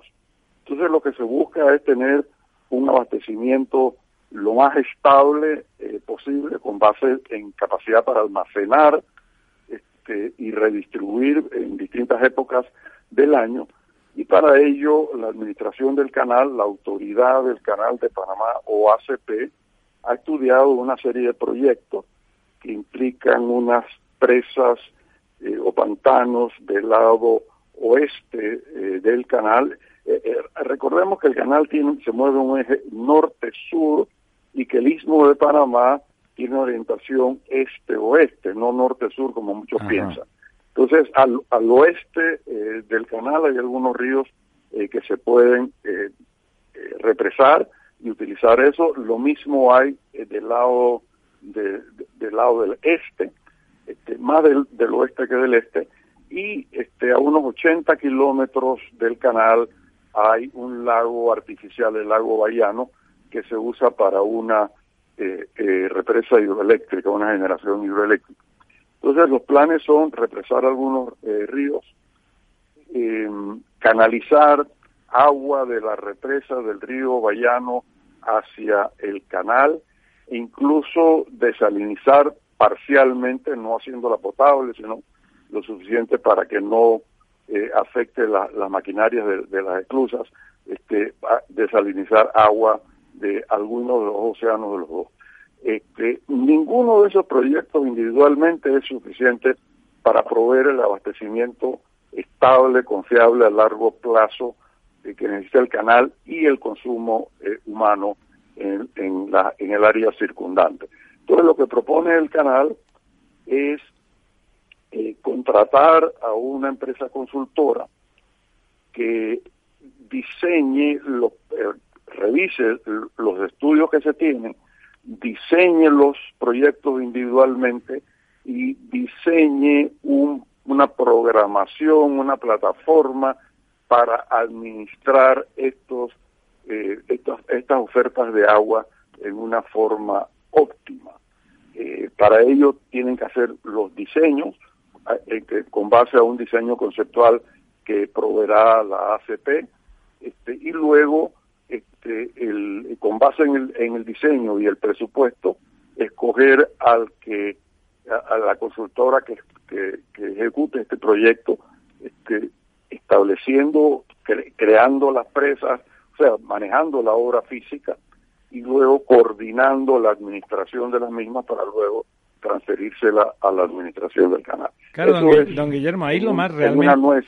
Realmente lo más, lo más difícil, la parte, porque luego construir y tal es difícil, pues se ha construido el canal, que es una obra como construcción extraordinaria, pero realmente de todo lo que está contando, que es muy complejo, lo más difícil es decidir cuál es el escenario, el escenario de actuación mm, que se que, que, que se decide y valga la redundancia, ¿no? Porque una vez tomada esa decisión y construido, es muy, es muy irreversible. Realmente condiciona. El Panamá es un país con una geografía longilínea mm, donde no se pueden hacer muchas cosas y las variantes son relativamente eh, relativamente pocas, ¿no? realmente lo más importante, lo que está usted definiendo, es la reflexión ingenieril y de planificación es fundamental, ¿no? Realmente acertar con la solución que se enfrenta es muy, muy, muy, muy importante. No le he oído comentar la posibilidad de aportar sobre todo en alguna, la gran aglomeración, pero también podría servir para Colón, pero para la gran aglomeración de Panamá eh, City, eh, la posibilidad de utilizar agua desalada para, para el abastecimiento. No, sí hay el proyecto de desalinizar y posiblemente eh, no lo dije con la suficiente claridad, pero eso es uno de los elementos. Y, y, y más que establecer un, un sistema de distribución fijo, lo que se quiere tener flexibilidad y utilizar en distintos momentos y en distintas eh, formas de combinar los distintos recursos. Eh, o sea que tiene que haber un, programa de gestión de los distintos eh, recursos, de las distintas fuentes de agua dulce para optimizar el abastecimiento para el canal y las necesidades civiles. Un sistema flexible. Bueno, en esa línea, Guillermo, yo quería hacerte una... Recordarás que estuvimos juntos en Panamá el año 13, conmemoración de Vasco Núñez eh, de Balboa, con todo lo que fue el, avistamiento del Mar del Sur, por eso tú hablas del norte y del sur, el Mar del Sur era el Pacífico, eh, y luego vinieron dos o tres años después las nuevas esclusas y volvimos a vernos. Y yo me acuerdo que en la administración o mejor autoridad del Canal de Panamá, la ACP que decías antes, eh, se hablaba mucho de aprovechar las antiguas bases norteamericanas, por ejemplo, para verdaderos parques industriales y además hacer de Panamá una plataforma de comercio mundial todavía más importante. Y eso se combina con el hecho de que Estados Unidos era antes el cliente principal del canal y me parece que ahora es China, o si no lo es, lo va a ser enseguida. Entonces, ¿cómo van esos planes? Eh, ¿Estáis a tiempo de resolver el problema del agua para que el crecimiento del tráfico del canal siga adelante con un fuerte, fuerte impulso como está actualmente, aparte de la pandemia, claro? Sí, estamos a tiempo para hacer eso. Hay una ventana que estaría del orden de 5 o 7 años antes de que hayan problemas permanentes. Eh, eh, sin ejecutar estos proyectos que he mencionado, eh, puede haber problemas de falta de nivel adecuado de agua, lo cual este, penaliza a los barcos porque tienen que venir con menos nivel de carga y eso pues tiene un costo económico eh, importante. Eh, pero una vez superado esto, no debe haber ese tipo de problema. Eh, las estimaciones que son tenemos, que tenemos una ventana de 5 o 7 años este, para diseñar y, llevar a la práctica estos proyectos y el sistema de gestión. Ya, ya, y la industrialización que preveíais con los parques industriales y, luego el tema de China, que es muy interesante, y luego tenemos otros temas. Te recuerdo O si no lo sabías, que nuestro director de programa es ingeniero de caminos, canales y puertos. Ah, magnífico. Nadie es perfecto, nadie es perfecto, don Guillermo. Nadie es perfecto. Bueno, in- podría ser economista también, porque gente que tiene... Tiene industrialización, varios sombreros. industrialización y China. Sí. Bueno, mira, la industrialización está ocurriendo a cuentagotas. Eh, hay una de las, de las antiguas bases militares de los Estados Unidos, la base de la Fuerza Aérea Americana de Howard, que eso se ha convertido en un área de desarrollo que se llama el Área Económica Especial Panamá-Pacífico. Está prácticamente contigua al canal y ahí se han establecido eh, bastantes tipos de industrias que aprovechan principalmente la posición geográfica y la eh, frecuencia de tránsitos eh, por el canal que permite embarcar las mercancías de mayor peso y, y el acceso a aeropuertos. are- bueno, esta área, como se llama oficialmente el área económica Panamá-Pacífico, tiene además una pista de aterrizaje que era de, los norteamericanos, este, que muy grande, que tiene capacidad para los grandes eh, aviones cargueros, que de ahí también se usa esa pista para despachar mercancía. Eso está ocurriendo eh, allí.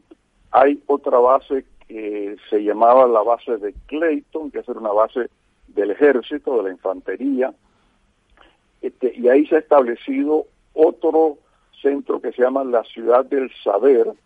Este, hay una, una gran cantidad de institutos de, investigación, hay eh, laboratorios de incubación de nuevas industrias, eh, hay escuelas, eh, hay escuelas especializadas, eh, la representación de casi todos los organismos eh, internacionales tienen su sede latinoamericana en ese sitio, o sea, es ha pasado de ser una ciudad en donde una base militar enorme en donde había soldados con armas a una donde hay eh, civiles eh, con libros y con conocimiento y co- haciendo experimentos este y pero no es un área industrial Eh, hay un proyecto para un área industrial de 1.500 hectáreas este, a la orilla del canal, en, el- en la banda eh, este eh, del canal,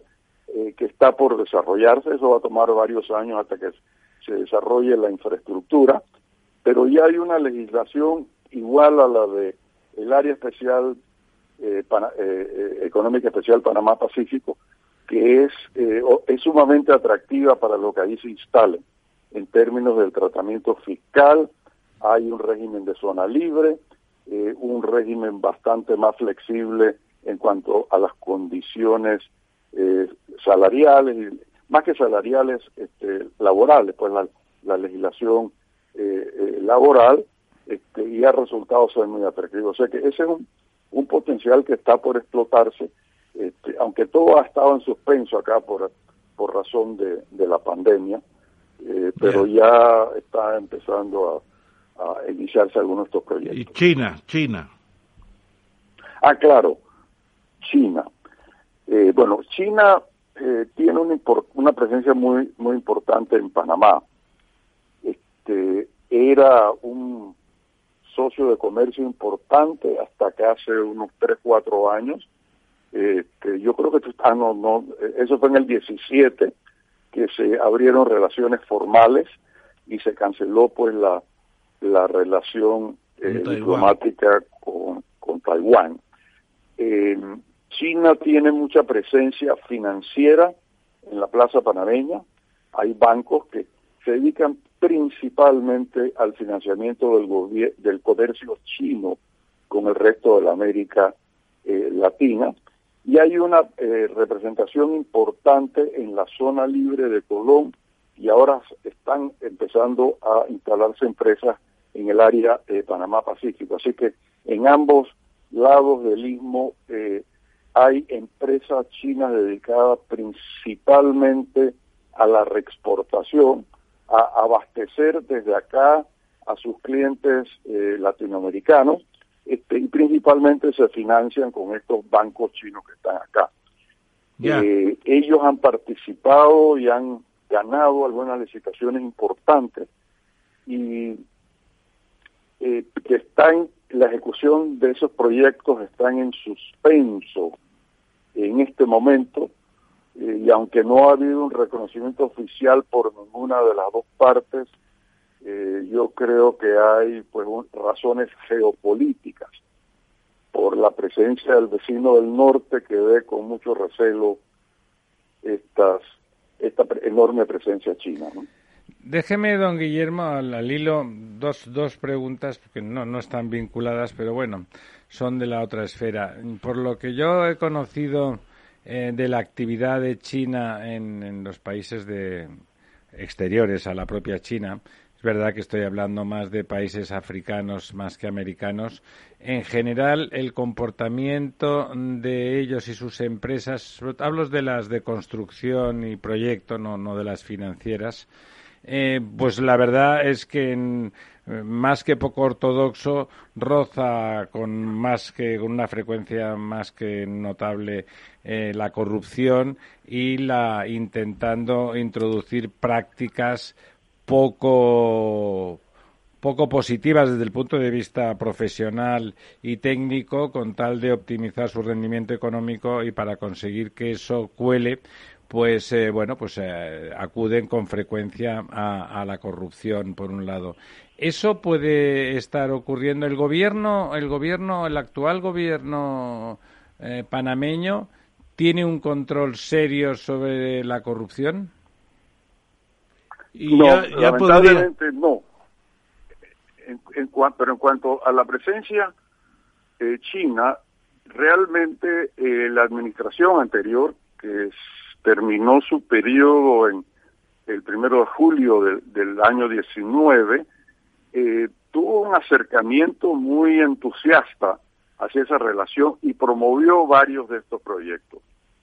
La nueva administración que empezó a mediados del año 19 eh, eh, ha puesto freno a eso y realmente ninguno de los grandes proyectos que se hubiesen ejecutado y financiado por los chinos eh, se han iniciado.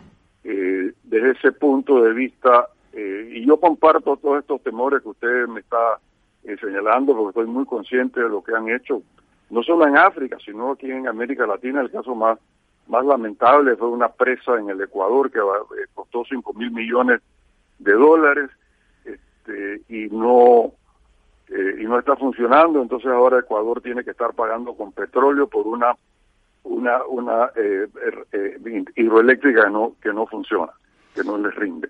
O sea que ese es un, peligro realísimo eh, y por la por la por las razones que sea, que no son necesariamente por cautela, este, cautela con respecto a la, a la corrupción y a, los problemas poco ortodoxos, como usted mismo dice, que usan los chinos, este, no eh, por, por la razón que sea, los proyectos no se están ejecutando.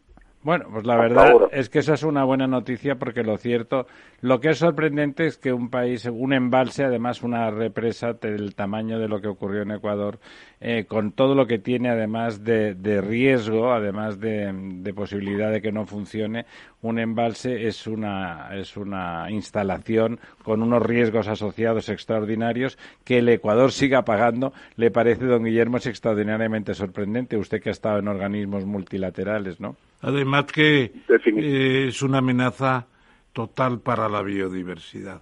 Ecuador en la parte amazónica tiene unas superficies formidables de ríos, de planicies, de, pantanos, etcétera, con una riqueza extraordinaria. Y eh, solamente los noruegos y algún otro país invierten generosamente en esos países para mantener esa biodiversidad porque claro, la alternativa son las minas, el petróleo, la hidroelectricidad, y eso acaba con lo que era la gran reserva de la Amazonia. En todo, pero si al menos eso sirve para dar riqueza a un país más o menos pobre, mire, puede ser discutible, pero, pero se puede hablar. Si encima para lo único que sirve es para que una potencia como China engañe engañe a, otro país y encima les obligue a pagar, como está diciéndonos don Guillermo, pues me parece me parece lamentable. Yo, recibí hace poco... Deja, deja que, nos comente don Guillermo que conoce como multilateralista en lo que ha ocurrido ahí.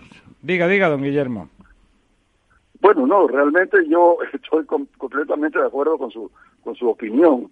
Este, esto es tremendamente eh, es tremendamente lamentable eso esos mecanismos de, explotación y, y, eh, es totalmente inaceptable, ¿no? Y efectivamente, este, eh, eh, los gobiernos que se preocupan por, por el bienestar de su gente tienen que evitar entrar en ese tipo de, Afortunadamente Panamá tiene buen crédito internacional y no depende del financiamiento bilateral de otros gobiernos, principalmente de gobiernos de países mucho más poderosos eh, pero tenemos acceso a los mercados de capitales, eh, los bonos panameños están cotizando muy bien, con un margen spread, como se dice en inglés, eh, sobre los bonos del Tesoro americano relativamente bajo, eh, ahí con Chile uno de los más bajos de la, de la América Latina, o sea que por razón de depender del financiamiento bilateral de un país como China, este, yo no veo mayores peligros.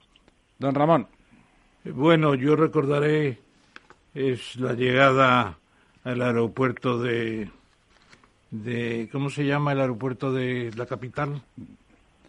Tocumen. Tocumen. Al llegar a Tocumen hay allí una especie de plaza que se ve y pone Panamá, centro del mundo, corazón del universo. Yo no me acordaba de la tercera parte que me recordó Guillermo luego.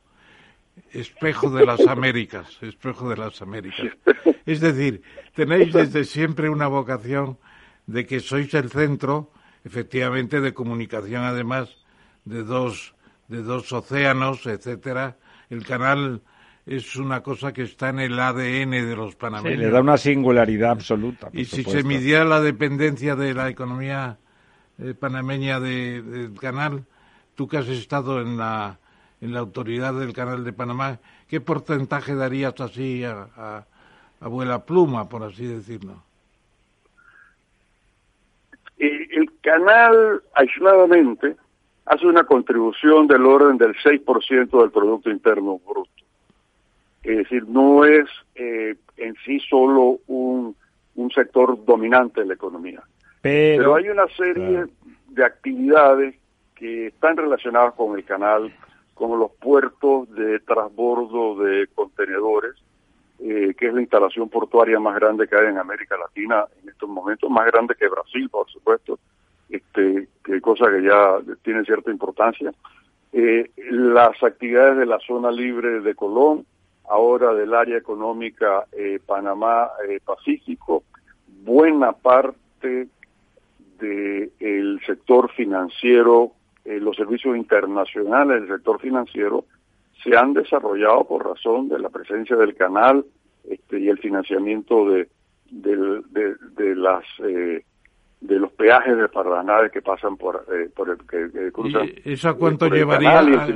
A, qué porcentaje llevaría? Eso eso lo llevaría hasta el orden del 30%. Claro. Muy importante. Bueno, entonces a partir de ahí eh, eh, yo me quedé impresionado después de estar ausente de Panamá 20 o 25 o 30 años, llegar y ver el frente marítimo que es como tres veces Manhattan, y creo que no exagero, porque es una línea de, muchísimos kilómetros. sí, ya sabe que don Ramón les quiere mucho. Eh, es una zona impresionante, impresionante. Ese desarrollo inmobiliario, eh, analizándolo a fondo, ha tenido algo que ver con algunas situaciones especiales en Sudamérica y en México. ¿Ha habido inversión procedente de unas plusvalías no siempre muy claras? Del narcotráfico, hable usted claro, no, por favor. No, no, porque no quiero decir eso. Plusvalías. Hay varias fuentes. Hay varias fuentes. Eh, hay está la fuente del narcotráfico, que la comento un poco más adelante, pero hay fuentes legítimas eh, desde los años 70, 80, eh, hubo una migración muy importante de capitales colombianos a Panamá, acompañadas por los dueños de esos capitales, eh, incluso gran cantidad de familias de grupos de altos ingresos de Colombia se mudaron durante la época más cruda de, la guerrilla colombiana, mudaron las familias a Panamá y entonces los jefes de familia iban durante los días de semana a, Bogotá o a, o a Cali o a Medellín, cualquiera de las, de las ciudades colombianas que todas las cuales están a menos de una hora de vuelo. Claro, eso era eso fue Colombia un día, eso fue Colombia un día, ¿no? Sí, este y y efectivamente eh, eh, los, los jefes de familia viajaban durante la semana, regresaban a, Panamá por el, por el fin de semana este, y bueno, hicieron unas inversiones muy importantes.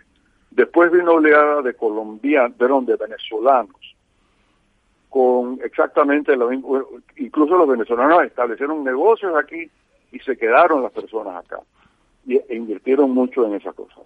Este, y, y bueno, en un momento dado se hacía el chiste en Panamá de que deberíamos erigirle una estatua a, a, Hugo Chávez porque vino, vino esa oleada de venezolanos con una millonada de, de dólares a, invertir en Panamá. Y en menor medida otros países. Incluso hoy día se está especulando que ya están llegando los peruanos y los chilenos. O sea que ha habido toda esa fuente. Eh, luego eh, los bancos han tenido eh, eh uno, unos niveles extraordinarios de liquidez por razón no solo de los depósitos panameños, sino de depósitos internacionales. Entonces ha habido abundante financiamiento y a tasas competitivas internacionalmente. Y añada a eso, eh, eh, usted añada a eso el, el, narcotráfico. Tiene que haber algún dinero en el narcotráfico que es dificilísimo de cuantificar. O sea, es una combinación de, de fuentes. Déjeme, eh, eh, me parece interesante el, comentario que ha hecho al margen de la descripción prolija y rigurosa de las fuentes de financiación. Es curioso cómo empieza, se percibe Panamá como un lugar a salvo del populismo que está dominando todo el subcontinente, ¿no? Esa, está, y ahora se lo pregunto, don Guillermo, ¿está a salvo realmente Panamá de ese populismo que ha llegado incluso hasta Chile, que era la otra joya de la corona con una estructura distinta, pero que justo con Panamá, en los dos extremos del subcontinente, eran los puntos de equilibrio, los puntos de, fiabilidad. Ya solo queda, sigue quedando, siempre nos quedará Panamá, pues como decían en Casablanca, si no, si Chile parece que va entrando en problemas, eh, ¿ve usted a Panamá sólido en ese sentido? Yo veo peligros en ese, en ese aspecto y habría que distinguir bien eh, en estos momentos eh, qué es lo que está ocurriendo.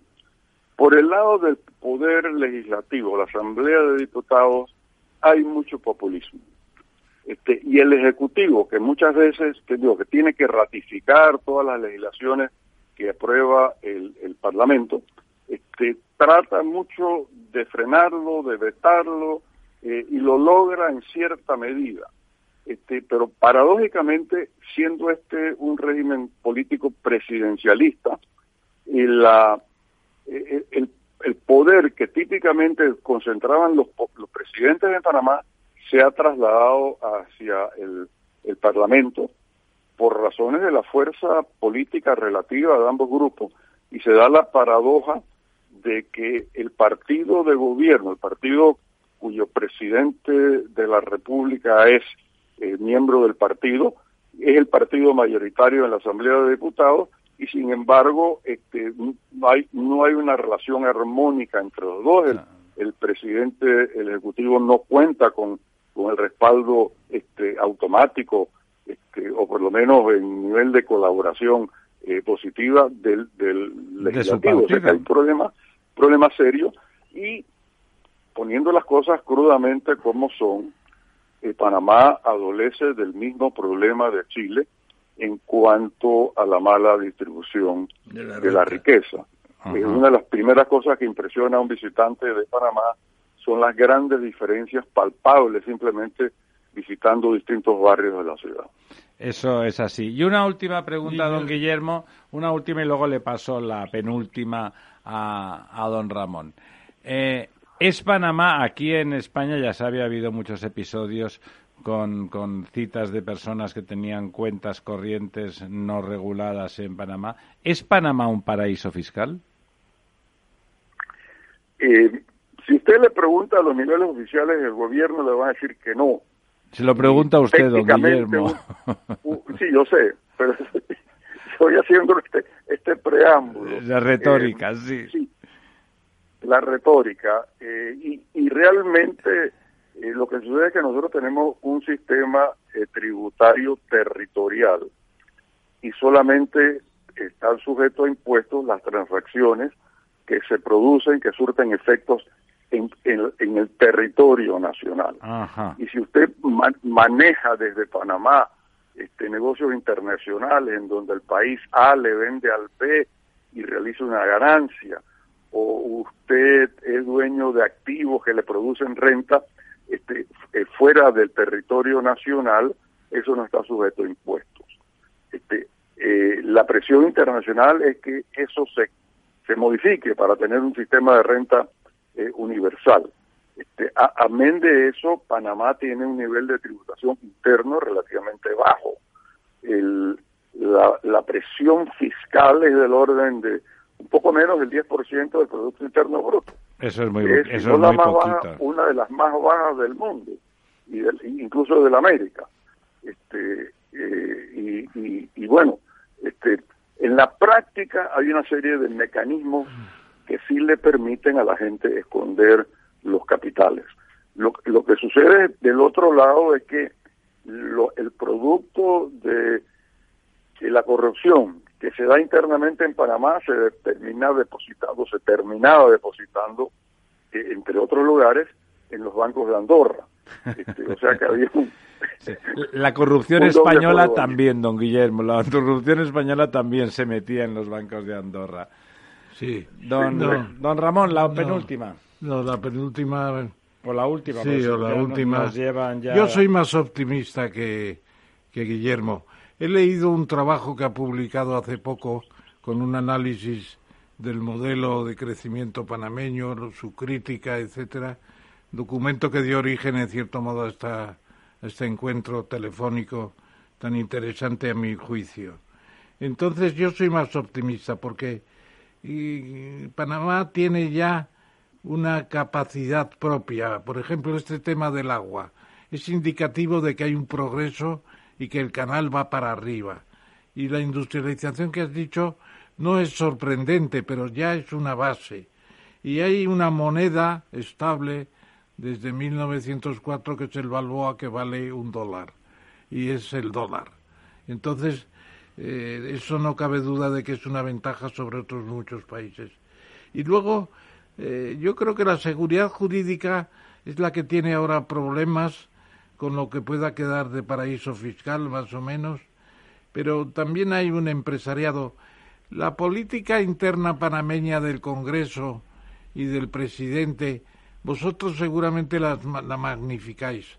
Lo más importante es lo que está sucediendo alrededor en términos de, de lo que tú has dicho de volumen de comercio, de industrialización, de desarrollo inmobiliario que ha sido impresionante, de capitales que llegan de fuera, eso pesa más que el Congreso y que los empresarios. Bueno, bueno, el populismo. Si me lo permites. el, populismo es peligroso. No, no habrá populismo en Panamá. Lo que pasa es que el reparto de la renta es terriblemente, como decía Pareto, es como la solidificación del agua salada. Es una ley casi permanente de todas las sociedades. Estados Unidos tiene una distribución terrible, Brasil, no digamos Rusia, y China pues no, no anda muy detrás tampoco. O sea, ánimo querido, ánimo querido Guillermo. no, no, no, yo no, yo no lo pierdo, yo no lo pierdo, incluso este, habrás visto en mi escrito que hay una serie de propuestas porque esto puede mejorarse tremendamente. Y el problema no es la productividad del modelo. El modelo ha sido tremendamente productivo y nos ha eh, generado unas tasas de crecimiento este, comparativamente muy elevadas. Este, y un nivel promedio, promedio de ingresos también muy elevado. Pero este, los gobiernos han desatendido los problemas sociales. este, y hay suficiente, la economía es lo suficientemente rica para poder financiarlo. Y, ese es el, el giro eh, que hay que hacer y resolver la cosa. Incluso muchos de los visitantes de países de vecinos dicen, nosotros quisiéramos tener sus problemas. Este, así que comparativamente estamos estamos bien y las oportunidades que yo veo son son enormes. Ese punto de vista, don Guillermo, es el que tiene, que llevaría a la mayoría de los países latinoamericanos que son potencialmente ricos al equilibrio y a, la madurez. O sea, hay que repartir un poco más esos extraordinarios beneficios que se pueden sacar y, generar eh, generar equilibrio dentro de la sociedad. Don Guillermo, contaremos con usted para seguir hablando no solamente de Panamá, sino el resto, sino el resto de, Iberoamérica que nos importa tanto y, que, que, bueno, contar con su criterio y con su conocimiento será muy interesante. Un abrazo y muchísimas gracias. Adiós, Guillermo, un abrazo. La verdad desnuda. Capital Radio. Escucha cada jueves a partir de las 10 y 5 de la noche en Líderes Globales las entrevistas que Raúl Castro nos trae desde Florida. Personas inspiradoras de habla hispana que han destacado en sus actividades más allá de nuestras fronteras y que nos dejan sus enseñanzas y aprendizajes desde el punto de vista más personal. Líderes Globales con Raúl Castro en Capital Radio.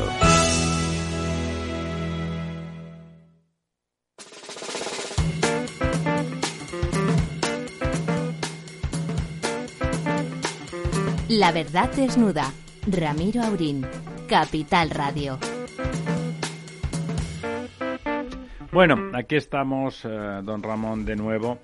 Eh, me ha, bueno, me ha gustado tener ocasión de, de, poder visualizar los manejos que hace China que a veces parece, no, pues que la gente aquí en Occidente es anti-China. La China se comporta de una forma eh, extraordinariamente impropia en sus actuaciones en el, en el mundo, a la que no tiene estados muy fuertes que ejercen un control serio sobre sus actividades.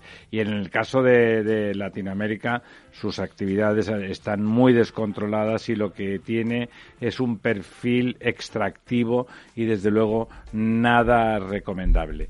Dicho eso, la primera, el primer tema que enfocamos en este quid pro quo de, de este antepenúltimo programa del mes de julio es que Putin y Xi Jinping se han montado una fiesta antioccidental en la celebración del 100 aniversario del, de la creación del Partido Comunista Chino, ¿no? Fantástica. Bueno, fantástica, fantástica. fantástica si no le importa a usted, ya estamos en Occidente. Fantástica la situación, el escenario Nunca olvidaré el día en que era una noche paseando en la concesión francesa de Shanghái.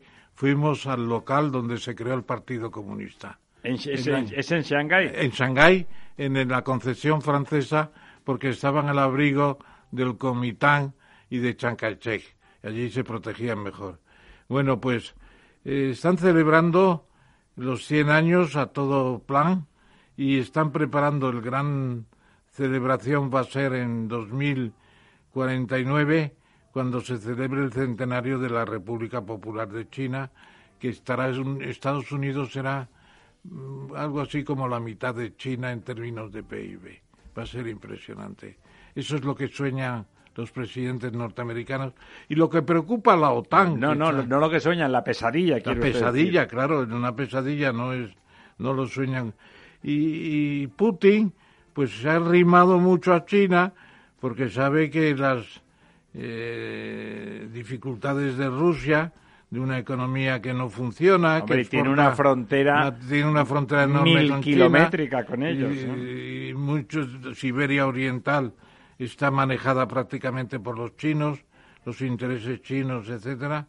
Eh, pues han celebrado los 20 años de su tratado de amistad y están celebrando también una serie de acuerdos de energía nuclear y sobre todo defenderse mutuamente de ataques de ataques de sus enemigos en el tema de Ucrania, Rusia y en el mar de la China meridional, la propia República Popular. Hay un entendimiento complejo de economía, de militar, de intereses de todo tipo y yo creo que ahora forman un binomio Rusia y China que no tienen parangón en Occidente, porque claro, Estados Unidos más otro país, más la OTAN.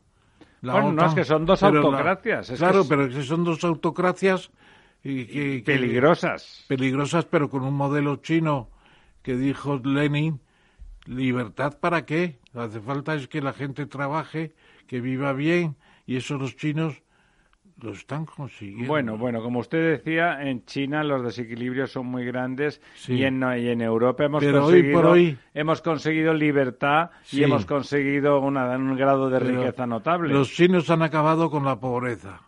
Han acabado con la pobreza. Son la primera potencia tecnológica ¿Se acuerda que nos lo dijo? Vaya usted a mirar, vaya usted a mirar las, los, los, estados agrícolas esos de China en la China profunda a ver a lo que llamamos no pobreza. ¿Se acuerda usted cuando estuvo la señora Garmendia que nos dejó a todos helados cuando yo le pregunté quién está al frente del desarrollo tecnológico y dijo China, ¿se acuerda? Sí, claro, es que es verdad, ¿no? impresionante. Bueno, pues un paquete de China, ¿eh? Un Putin, Putin y Xi Jinping están haciendo sufrir mucho a la OTAN, que ya quiere extenderse también hasta las fronteras de China, claro. Bueno, ya, en Rusia, China, además territorialmente ocupan una parte del mundo muy importante. ¿eh? Son muy grandes. Claro, son mil, mil, mil setecientos millones de población y, y 27 millones de kilómetros cuadrados descomunal. Bueno, el, ya lo hemos comentado alguna otra vez, pero este primer trimestre, justo cuando del, de este año, cuando parecía que ya estábamos animándonos, de golpe, de pronto, otra vez eh, cayó el, el, PIB de nuestro país. Eh, ha caído mucho. Un 0,4. Un 0,4 y, y dicen, es una buena noticia porque pensábamos que iba a caer un 0,5. Sí, sí, se ha muerto poco, ¿no?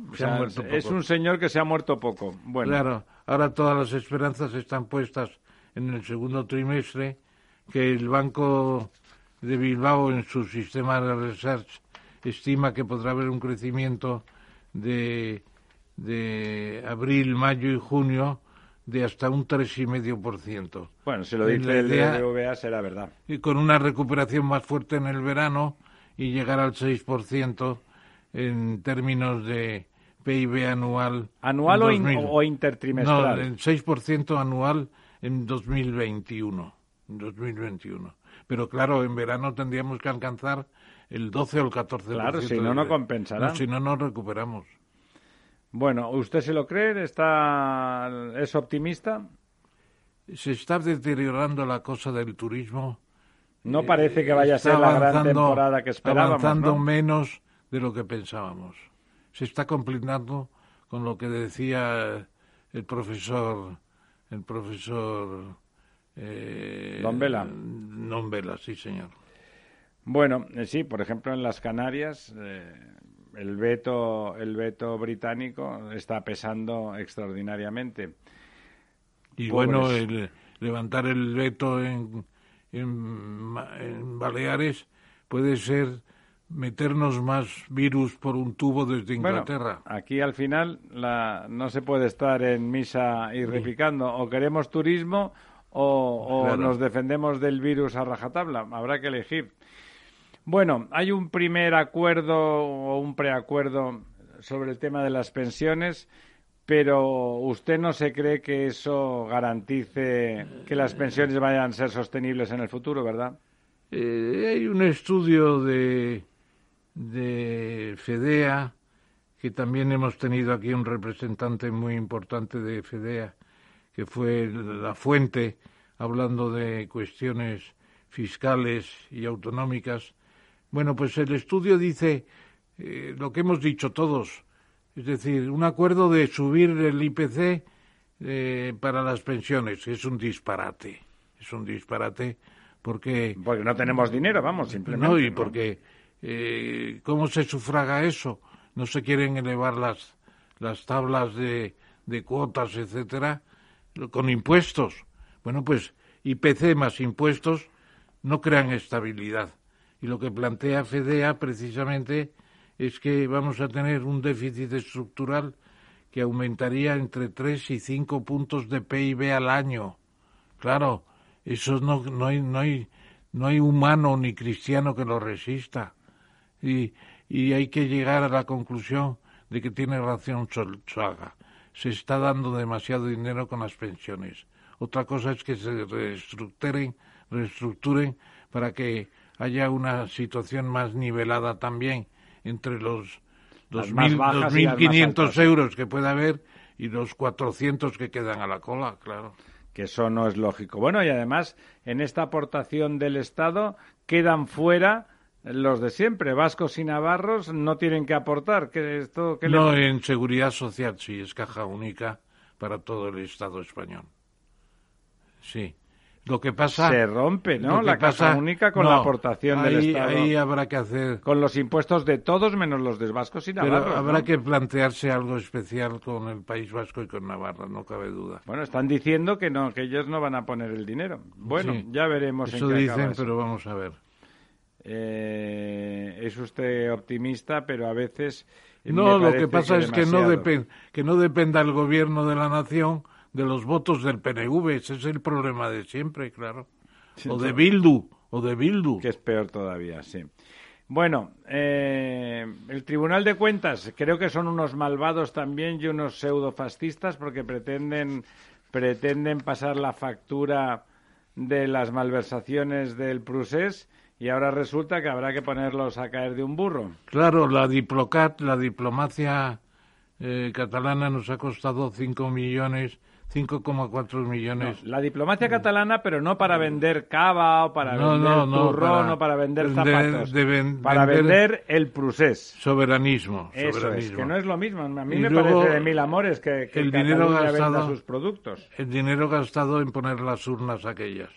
En total nueve millones y medio que tienen 15 días para hacer frente a esa imputación fiscal y en caso de que no se cumpla la devolución, eh, habrá un embargo de bienes de estos señores, que son Puigdemont, Oriol Junqueras, Artur Mas, también Romeva, Oms, Alberto Rollo y un gran economista que es Andreu Mas, que también está dentro del aparato y ha promovido la firma de muchos economistas mundiales para que le quiten ese peso de encima a Mascullet bueno, no, no pueden ser las personas distintas. Es que no se puede atacar y convertir el Tribunal Supremo en una filfa y el Tribunal de Cuencas en una farsa y el no sé qué de no sé cuántos ¿Sabe lo que pasa? A mí me sale mal porque Vasco Yoye incluso parece un tipo simpático, además de muy competente. Pero uno no puede estar haciendo cosas que son ilegales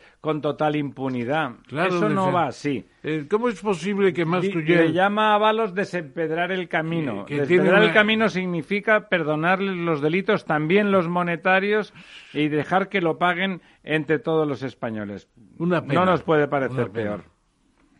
Bueno, y a usted, que siempre ha sido muy ecologista, le parecerá, como nos parece a todos de mil amores, que la malagueña Sierra de las Nieves se convierta en el decimosexto Parque Nacional de España. Ya saben, los parques nacionales son la mayor figura de protección que hay en nuestro país. Es estupendo, es estupendo.